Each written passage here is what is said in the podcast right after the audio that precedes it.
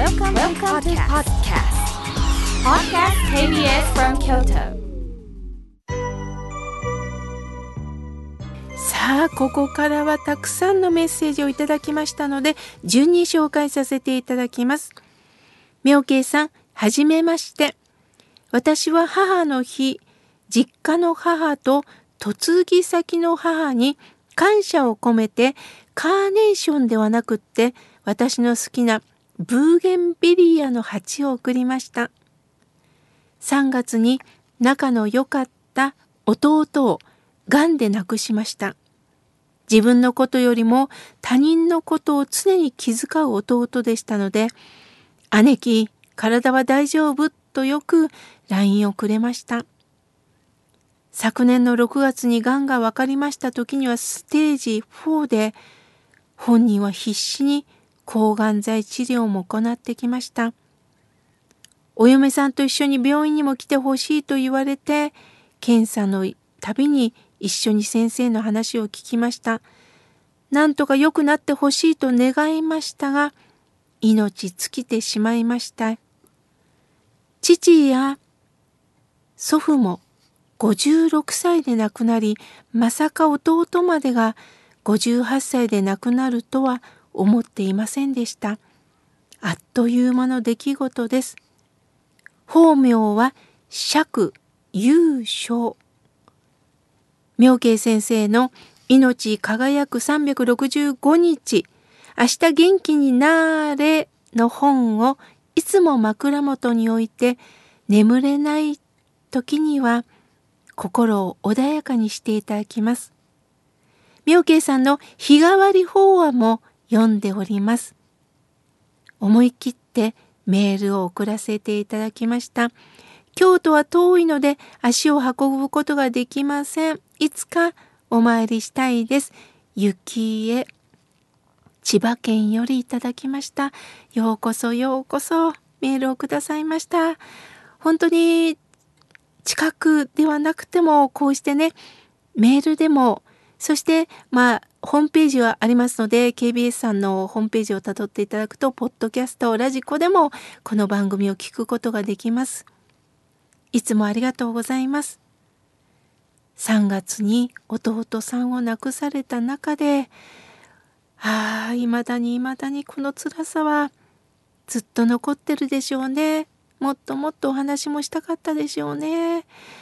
悔しいでしょう。本当にこの無念さがメールから伝わるようです。でもこうしてあなたは弟さんのことを思ってる。その思ってることによって亡き弟さんとお浄土でつながってるんだなということを私も今確信しました。ご褒美をいただいたんですね。ゆう、優しい。本当に弟さんは優しかったんですね。その優しさをどうかゆきえさん受け継いでいきませんか？またお便りくださいね。さあ続いての方です。餃子ばあばさんありがとうございます。ポッドキャストで聞いて都合のいい時間に聞いてます。ありがとうございます。かれこれ5年になるでしょうか？辛いことを別の視点から見ることができて心が軽くなります。さて妙慶さんご冥福をお祈りしますっていうのは上から目線ですよとおっしゃいます。ではどういう表現だったらいいんでしょうか？教えてくださいとのことです。そうなんですね。ご冥福をお祈りするっていうのは亡き人に対して死後の世界の幸せを願っておりますと祈ることなんですが亡き人は仏様になられてます。仏様になられた方に煩悩を抱えた私たちがあの世で幸せにということは決して言ってはならない言葉だと思ってます。だから上から目線という表現をね使ったんですね。ではどんな表現がいいかというとお悔やみ申し上げます。お悔やみ申し上げますというのは深い悲しみの言葉です。あとは慎んで哀悼の意を表しますという言葉がふさわしいと思います。また、ありし日のお姿を忍び、心からお念仏申し上げますという言葉もいいのではないでしょうか。表現って難しいですよね。でもその意味がわかればその心を伝えるということが大切ですよね。餃子ばあばさんありがとうございます。さあ続いての方です。ラジオネームあじさい村上さんありがとうございます。妙慶さん土曜日の朝とっても待ち遠しいです。親鸞店に行き感動をいただいたので先日メールをしました。そんな時井村屋さんのなんと水羊羹が届きびっくり感謝します。母の日と誕生日プレゼントをいただいた感じです。私にとって妙慶さんのお話は元気のもとです。ありがとうございました。とのことです。あじさい村上さん、わざわざご連絡をいただきまして本当にありがとうございます。ああ、そうですか。届きましたか。よかったです。私も親鸞店行ってまいりました。ギリギリだったんですけれどね。まあ、滞在時間3時間。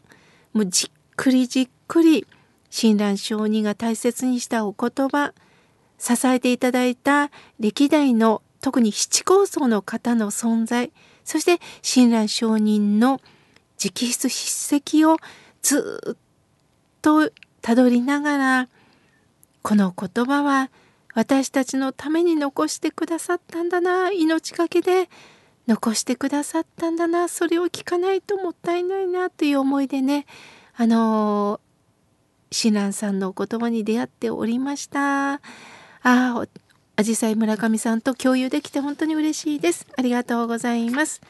さあ、続いての方です。ショコラさん、ありがとうございます。妙慶さん、スタッフの皆さん、おはようございます。私は、妙慶さんにメッセージを読んでいただくとき、元気をいただくんです。そしてまた元気をいただいた時になんと井村さんの水羊羹くずまんじゅうセットが届きました。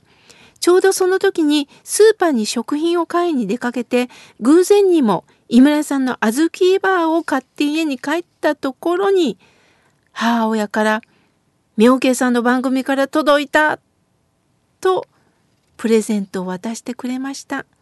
たくさんあるアイスの中で小豆バを選んだのは偶然にもびっくりでした。当たるとは思ってなかったのでとにかくびっくりしております。母の日、デザートとしていただきます。妙慶さん、まだまだ寒暖差がありますが、スタッフの皆さん、妙慶さん、くれぐれも体調には気をつけてくださいね。またメールをしますとのことです。ショコラさん、偶然、小豆輪を買われたそそして帰った時にまた井村さんからのプレゼントが届けられてたんですね。ほんとご縁がつながります。そしてまた感想を送っていただきましてありがとうございます。嬉しいです。美味しく召し上がってくださいね。さあ、続いての方です。福井の春さん、メールをいただきました。ありがとうございます。妙慶さん、スタッフの皆さん、いつもありがとうございます。福井の春です。京都の東恩願寺と福井県あわら市の吉崎東別院と徒歩で往復する伝女上人御栄道中が4年ぶりに以前の形で行われました。地元福井の大学に進学した息子とそして一緒にこうして歩かせていただきました。長浜別院からずっとずっと向かう時には、まあ雨だったんですが、迎えに来てくださる方がおられてとっても嬉しかったです。息子もずっと声を出していました。いろんな人から声をかけてもらいました。4年ぶりの徒歩で往復。自主参加の方はとても少なかったんですが、来年はもっと参加される方がいたらなと思っております。私もちょうど東恩願寺におりましたのでね、あの、皆さんが間もなく帰ってきます。ご移動中の皆さんが間もなく帰ってきますって放送がかかったんですね。私も少しだけ合唱しながら、もしかして春さんいるかなと見ながら、ちょっと時間がなかったので、駅の方に行ったんですけれども、息子さんと歩かれたんですね。本当に嬉しいです。もう息子さんもね、ちっちゃいとかずっと参加されててもう大学生なんですね。ああ、時の流れを感じます。でも親子で参加されること、そしてこうして欠かさずメールをくださることに本当に喜んでおります。続けられること、素晴らしいですね。ぜひ、リスナーの皆さんも来年、どうでしょうか。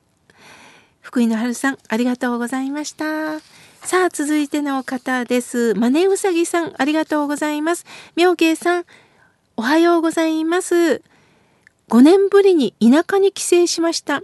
両親の墓参り、ご無沙汰をしながら手を合わせてきました。田舎のお墓は少し山を登ったところにあるので、お参りをして、周りの山々を眺めることで心は落ち着きました。ふるさとはいつも通り暖かく迎えてくれます。今度いつ帰るのかなとのことです。ああ、そうですか。お参りされたんですね。よかったですね。お参りしてやったというよりも、この私が生きて、亡き人と共に、こうしてこれからも歩んでいくというね、一つの誓いを立てられたということで、大切なことです。また、景色を眺める。これもね、本当に大切なんですよね。その周りの風景を見ることによって、もう一度私の原点にね立ち返らせていただくんですねまだまだたくさんのメッセージをいただきましたが来月紹介させていただきます